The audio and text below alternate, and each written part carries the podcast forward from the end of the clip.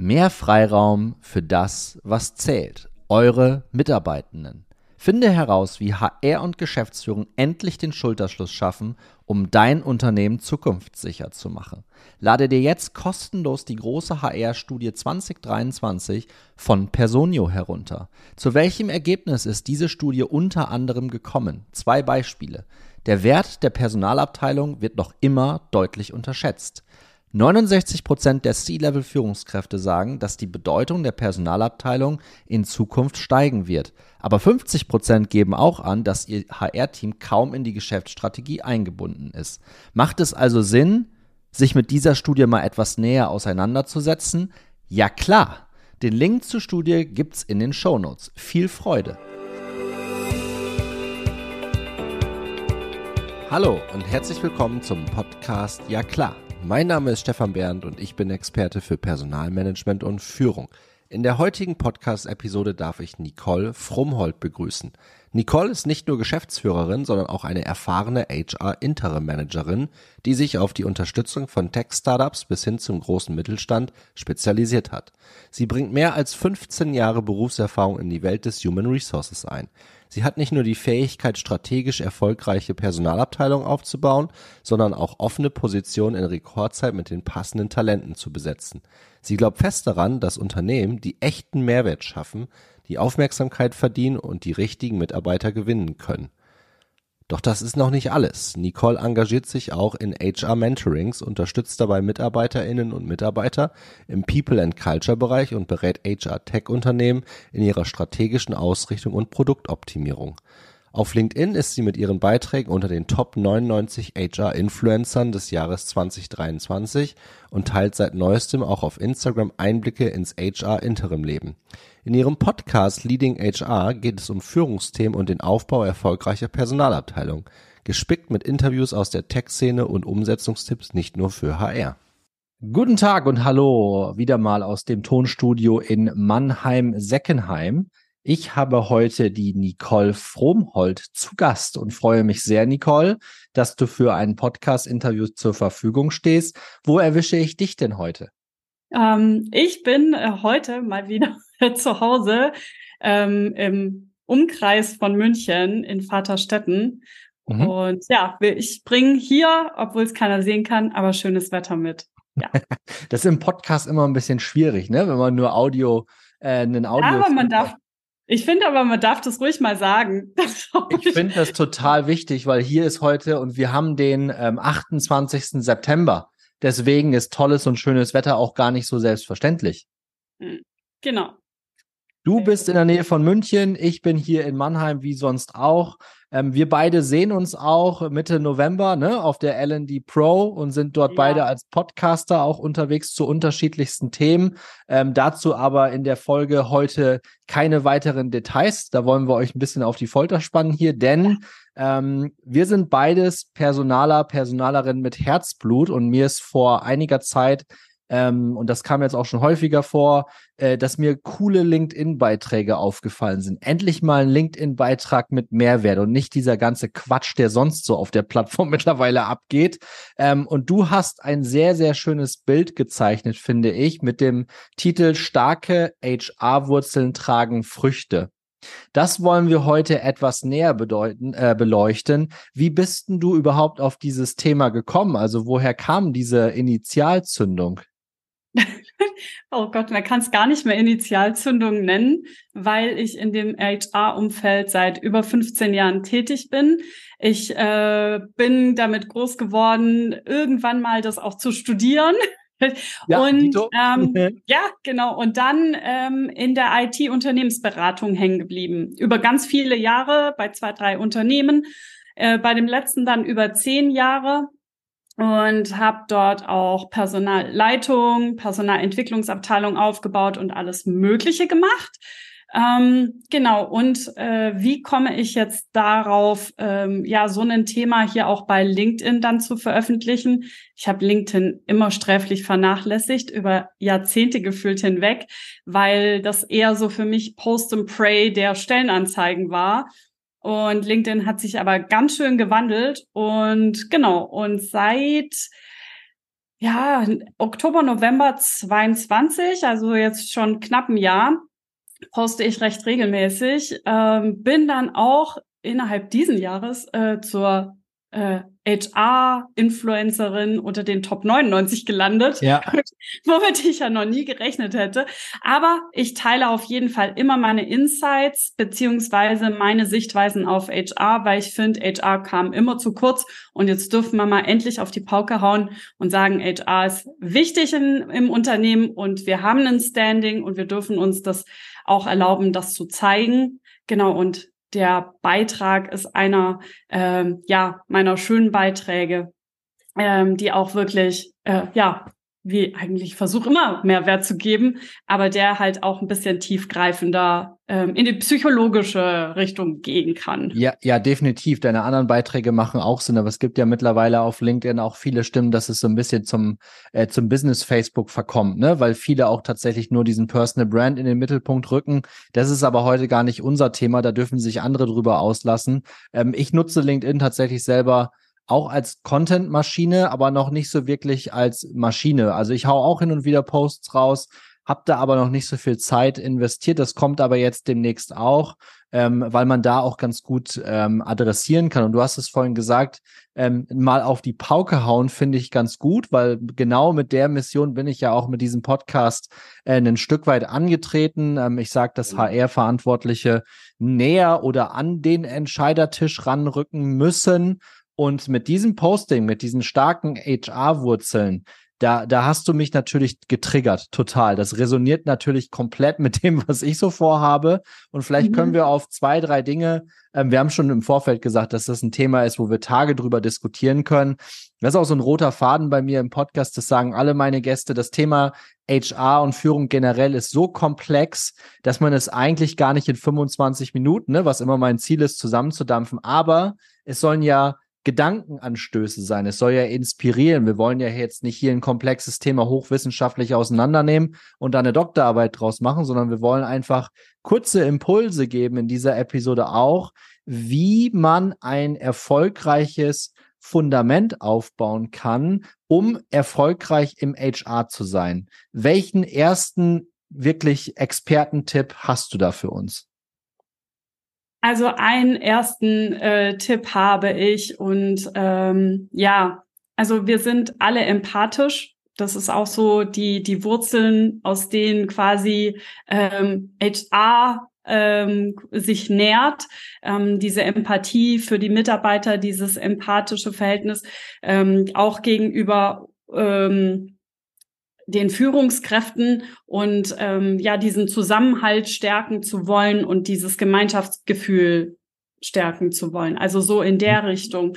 Das ist bei vielen schon vorhanden, ähm, sonst wären wir nicht im HR unterwegs. ähm, genau, aber nur so, ähm, wenn wir diese Empathie vielleicht auch noch nutzen für ähm, ja, dass wir einfach auch noch nicht nur die Abteilung sichtbar machen, sondern auch noch schauen, okay, wie können wir da weiterarbeiten? Wie können wir die Mitarbeiter noch eher ans Unternehmen binden? Wie funktionieren unsere Toolings und so weiter? Wir haben auch Empathie gegenüber unseren Bewerbern. Ähm, wir schauen, dass wir da auch besser werden und schauen, ähm, wie wir die Sachen optimieren. Auch Vorstellungsgespräche mit den Führungskräften zusammen beispielsweise, weil wir da auch empathisch auf die Bewerber eingehen können oder auch der Führungskraft mal kurz Einhalt gebieten, wenn sie kurz aus der Reihe tanzt. Ähm, genau, aber da einfach schauen, okay, ähm, dieses Empathie-Thema ist eine starke Wurzel, die wir auch weiterführen dürfen. Genau, das wäre so ein Punkt. Ähm, ich glaube, das ist sogar in der allerersten Episode von mir gewesen. Da habe ich mich mit dem Oliver Gajek ausgetauscht, was aus seiner Sicht die, die Top-Skills sind, um auch in Richtung Geschäftsführung dann auch zu kommen als HRler. Und da hat er tatsächlich wie aus der Pistole geschossen und das ist alles nicht geskriptet gewesen. Ähm, Empathie und Einfühlungsvermögen. Und ähm, mhm. aus meiner Beobachtung heraus ist das etwas, was wir im Vergleich zu anderen Abteilungen in HR, also in den Persönlichkeitsstrukturen, die, die im HR arbeiten, durchaus im Vergleich, Vergleich hinkt immer, aber wir haben im Vergleich tatsächlich zu anderen Führungskräften ein höheres Verständnis von Empathie. Ähm, mhm. Ähm, wobei wir dann auf Geschäftsführungsebene schauen, ist es ganz oft so, da bin ich gespannt auf deinen Blick, weil du ja auch viel mit Geschäftsführern und Entscheidungsträgern zu tun hast.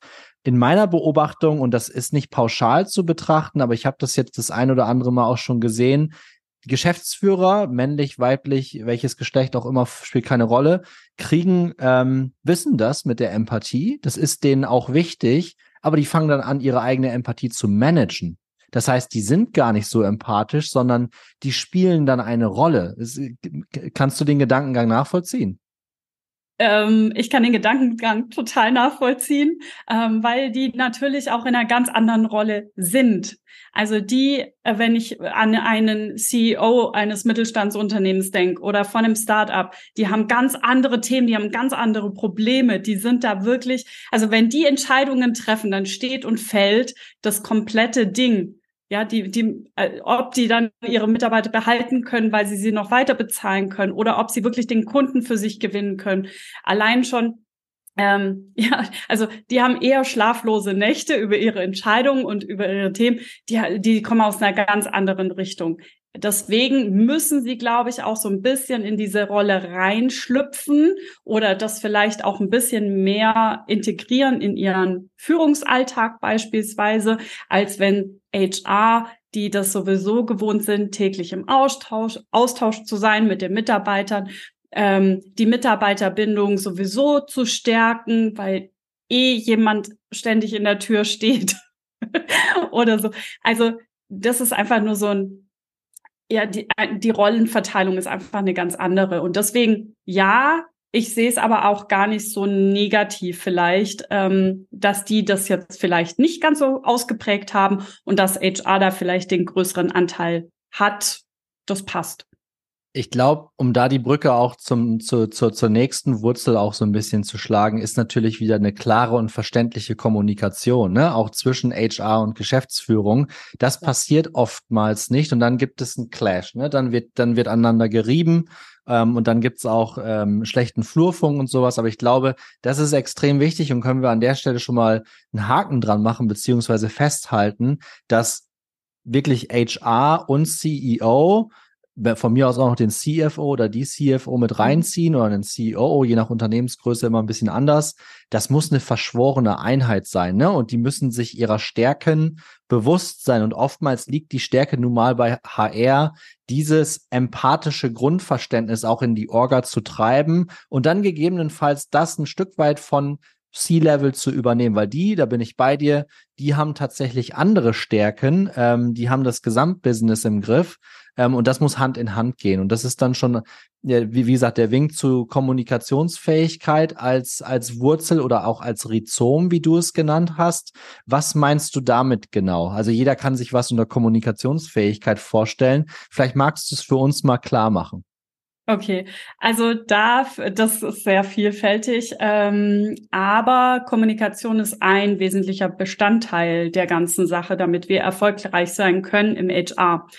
Und zwar jetzt nicht nur gegenüber den Führungskräften oder dem C-Level, sondern insgesamt. Und zwar, was ich in meiner ganzen Laufbahn immer wieder festgestellt habe, ist, dass HR sehr weiche Faktoren, und da sind wir bei der Empathie wieder, aber sehr weiche Faktoren nutzt, um ihre ähm, Ideen, Innovationen oder ähm, ja das Voranbringen der Abteilung oder sonstiges ähm, zu kommunizieren oder irgend auf Probleme aufmerksam zu machen, ähm, während das C-Level oder keine Ahnung die Geschäftsführung oder oder eher so die Daten, Zahlen, Fakten mhm. Fraktion ist. Mhm. Kann ja auch mal anders sein, aber meistens ist es so, merke ich bei meinen Kunden ständig, dass sie halt eher so Zahlen und Daten getrieben sind und HR kommt dann mit dieser empathischen Keule um die Ecke. Ähm, ja, wir sollten da eventuell was tun, weil hm, und sehr weich auch ihre Kommunikation hat. Also wir sollten eventuell, wir müssten eventuell, d -d -d wenn wir da nicht lernen, als HR wirklich knallhart auch mal Fakten auf den Tisch zu holen, richtiges ja. Feedback einzuholen, also wirklich auch ähm, ja anhand von Schaubildern quasi äh, aufzuzeigen, hey, hier in der Abteilung haben wir ein ganz massives Fluktuationsproblem. Wir sollten uns unbedingt drum kümmern. Ähm, in dem und dem Team läuft was schief. Ähm, zwei Leute haben gekündigt. Was machen wir da? Ähm, dass wir da einfach schauen, klarer in unserer Kommunikation zu werden und nicht so weich zu formulieren und so mit so weichen Argumenten ähm, auf die Führungskräfte zuzugehen. Weil, so wie du sagst, so landen wir nie auf, an diesem Entscheidertisch, weil an einem Entscheidertisch ist eher so dieses Zahlen, äh, und vor allem auch so, die wollen Lösungen haben. Und wenn die erstmal pragmatisch sind, voll egal. Aber lösungsorientiertes Denken, lösungsorientierte Kommunikation und ähm, da einfach schauen, dass man das auch noch datengestützt in ja. welcher Art und Weise auch immer. Und wenn es eine Excel ist am Anfang, ist es wurscht. Aber man muss es auf Daten stützen, sonst hat man da einfach verloren. Hauptsache kein ausgedachter Quatsch, weil dann nimmt dich am, am Entscheidertisch sofort jeder auseinander.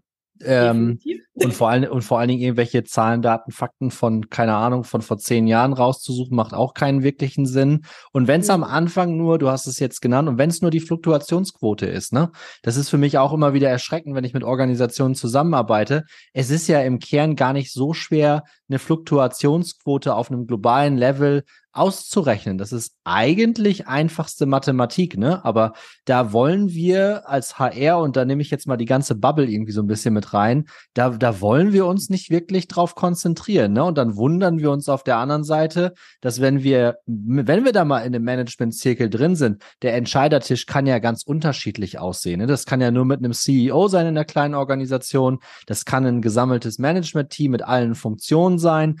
Und da darf sich HR oder generell People and Workplace, so wie ich es nenne, auch ganz mhm. gerne einfach mal rüberlunzen und abgucken, wie andere das machen. Ich habe noch nie einen Vertriebschef oder Chefin erlebt, äh, die einen auf, ähm, keine Ahnung was, ähm, blumige Welt gemacht hat. Ne? Die gucken in ihre Pipelines rein, mal mehr, mal weniger aber die kannst du auch nachts um drei wecken, ne, um in, in so einem Beispiel zu bleiben, und die sagen dir genau, wo du gerade, was deine Zielerreichung angeht, stehen. Und das können wir mehr oder minder nicht, weil wir diese Zahlen erst gar nicht äh, sortieren können. Wir haben sie gar nicht wirklich in petto, ne?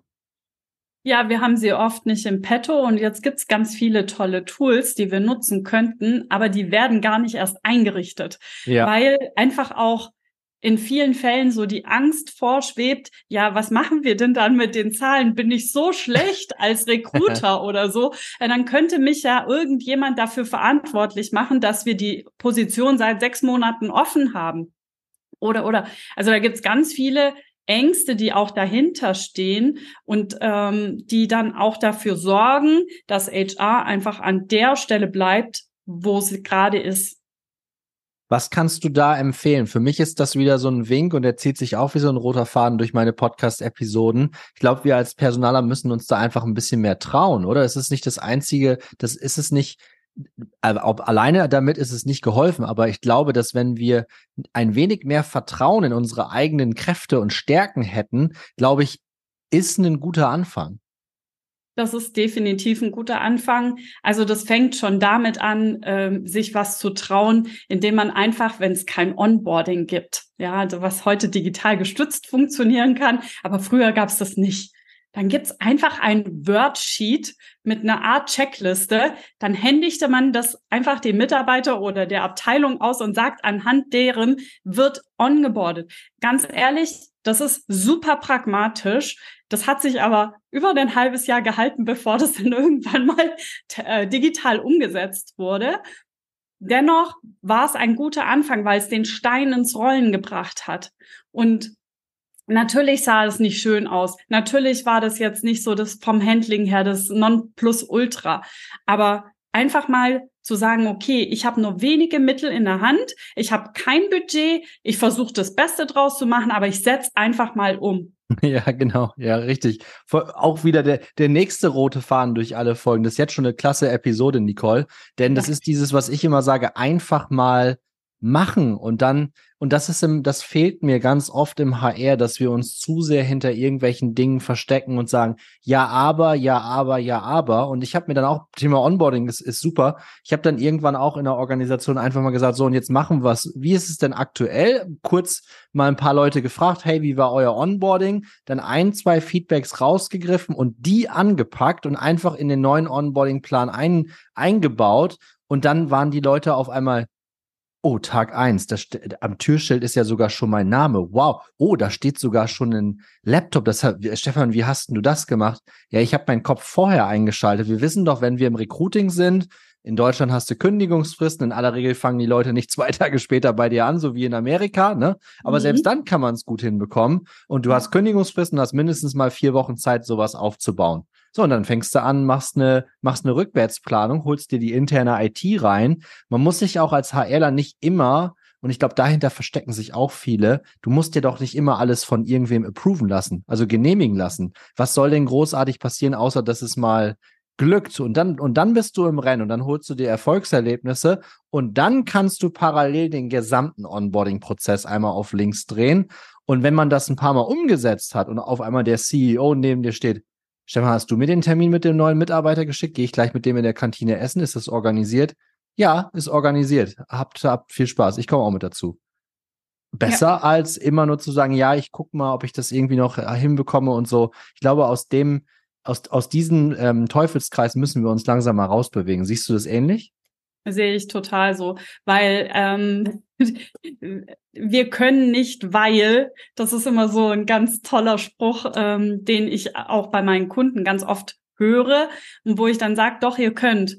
Ihr müsst nur dreimal um die Ecke denken oder einfach ganz pragmatisch sein, aber ihr müsst machen, weil wir können uns auch nicht drauf ausruhen, weil die Situation ist doch einfach gerade so am Markt, dass uns entweder die Mitarbeiter verlassen, früher als wir wollen, weil ja. es bleibt niemand mehr 20 Jahre in einem Unternehmen. Es tut mir leid, nicht mal in den super großen, tollen, ich habe beim Bosch gearbeitet oder so, oder ich bin Boschler, keine Ahnung.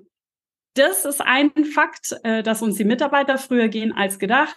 Dann finden wir oft nicht ähm, die passenden Mitarbeiter so schnell, wie wir sie vielleicht bräuchten. Das heißt, wir müssen sie ans Unternehmen binden.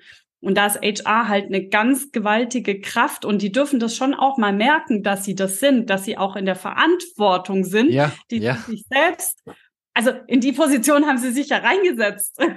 Und selbst jemand in der Gehaltsabrechnung, der denkt, ja, aber ich mache doch nur diese Zahlen. Selbst derjenige kann was optimieren und kann dafür sorgen, dass die Mitarbeiter sich dann noch besser betreut, besser aufgehoben fühlen, dass weniger pa Fehler passieren oder dass die Zusammenarbeit für einen selbst in der Abteilung noch idealer funktioniert, weil die Arbeit, Zusammenarbeit mit dem Lohnbüro, Steuerbüro, wie auch immer, ja. auch optimiert ist. Ja, da, ja, da, da habe ich tatsächlich ein ganz, eine ganz interessante Anekdote, weil in den Organisationen, wo ich war, war natürlich das Thema Payroll auch immer bei mir mit in der Verantwortung. Ich habe es zu Beginn auch dann äh, nicht selber gemacht, sondern immer mit einem Steuerbüro, also vorbereitende Lohn, mhm. Lohnbuchhaltung nennt sich das dann. Das heißt, du bereitest die Informationen alle auf und dann äh, ein, ein Steuerbüro führt das dann für dich durch und dann landen die Gehälter am Ende bei den Leuten auf den Konten, ganz einfach formuliert. So. Und da passieren Fehler, dann, dann irgendwelche Dinge werden zu spät kommuniziert, dann hat der, der Provider hat vielleicht auch alles nur Menschen, ne? Also die klimpern auch nur irgendwelche Dinge in Systeme rein. Mit anderen Worten, das ist durchaus fehleranfällig. Ähm, und dann habe ich irgendwann gemerkt, boah, wenn die Leute dann auf mich zukommen, auf ihren auf ihre Lohnabrechnung äh, schauen und finden den Fehler und melden sich bei mir, sind die sauer. Ich habe das dann irgendwann einfach umgedreht. Das war für mich unangenehm und für meine MitarbeiterInnen auch. Aber wenn uns was aufgefallen ist, haben wir proaktiv kommuniziert und oh Wunder, die Mitarbeiter waren nicht nur mit uns im Austausch, sondern waren auch hellauf begeistert, dass wir im HR proaktiv kommuniziert haben und die meinten, ach, ist doch alles gar nicht so schlimm. Danke, dass du es, mir wäre das bestimmt gar nicht aufgefallen. Ich lade mir meine Gehaltsabrechnung eh nur alle vier Monate runter oder sowas. Ne? Also man kriegt durch so eine was ich damit sagen will in der Essenz ist, du kriegst durch eine proaktive Kommunikation, wenn man da die Richtung ein wenig anders einschlägt, hast du einen ganz anderen Zugang zu den Leuten.